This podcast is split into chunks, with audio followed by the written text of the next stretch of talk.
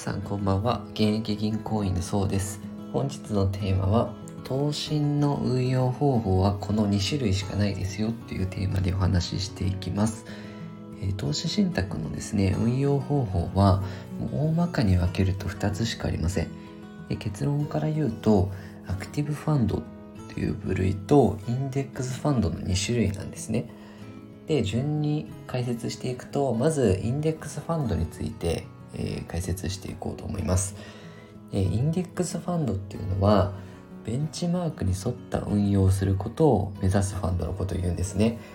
そもそもこうベンチマークって何ぞやって思う方も多いと思うんですけど例えば、えっと、国内株に投資している日本の株に投資している投資信託だと例えばベンチマークになるなりやすいのが日経平均株価とかえー、トピックスですね日本を代表する、えー、株価指数に連動するような、えー、動きをしていく商品ですよと。で、えっと、日経平均が上がれば、えー、その商品も上がりますよと。そういうふうにこうベンチマーク目標に対してですね沿った動きをするものをインデックスファンドっていうんですね。でいい点で言うとまあ、当たり外れがないんですね。だいたい日経平均が上がれば上がるようになっていきますし下がれば下がるとあの銘柄選定とかそんなに細かくしないのでまあいいいい点で言うと当たり外れがないです。まあ、インデックスファンドだったら大体似たような運用してるので、そんなにこう当たり外れがないっていうところ。ただ、えっと、コストでですね、パフォーマンスの差が出てきてしまうので、信託報酬っていうあの運用の管理費用ですね。そこはもしインデックスファンドでするなら安いファンドがおすすめですね。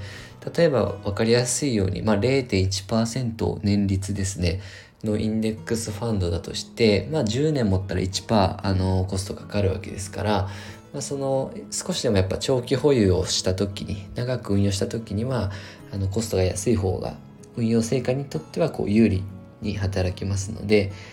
まずですねあとインデックスファンドはあとコスト以外にもその決めたベンチマークですね。アメリカの株だったら S&P500 とかニューヨークダウとかがあのベンチマークになるんですけどそことちゃんとブレがないかっていうのを確認をしましょう。あの月次レポートなどですね月に1回ぐらいは運用会社がですねレポートを出すのでしっかりその自分そのファンドのベンチマークとファンド自体がこう価格のブレができていないかっていうのをチェックするようにしましょう。でアクティブファンドっていうのはその先ほどお話ししたベンチマークを上回るリターンを上げることを目指しているファンドなんですね。日経平均が2%上昇したところ、えっと、例えばなんですけど、まあ、アクティブファンドの場合だと4%、5%もしくは10%とかすごいこう日経平均だけじゃ満足できないというかそれを上回る成果を上げたい場合ですね。まあ上げることを目標としたファンドのことを言うんですけどえっと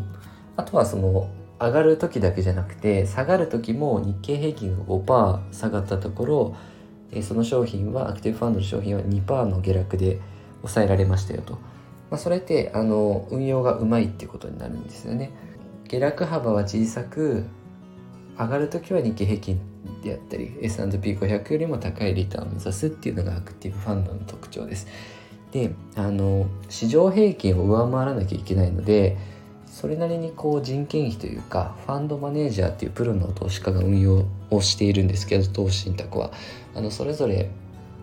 例えばですねあのファンドによってはですね直接あの経営者と面談しに行ったりとかまあ、それだけこう人件費とかもかかるので年率の信託報酬っていうコストですねはインデックスファンドと比べると高めです。なのであの、まあ、いくつかそういう運用があの下落を抑えて高いリターンを出すっていううまい運用しているアクティブファンドもあるんですけど初心者の方だとなかなかそれを探すのって結構大変なのでまずは当たり外れのない、えコストの安いインデックスファンドから始めるのもおすすめかなと思います。今回は、えっと、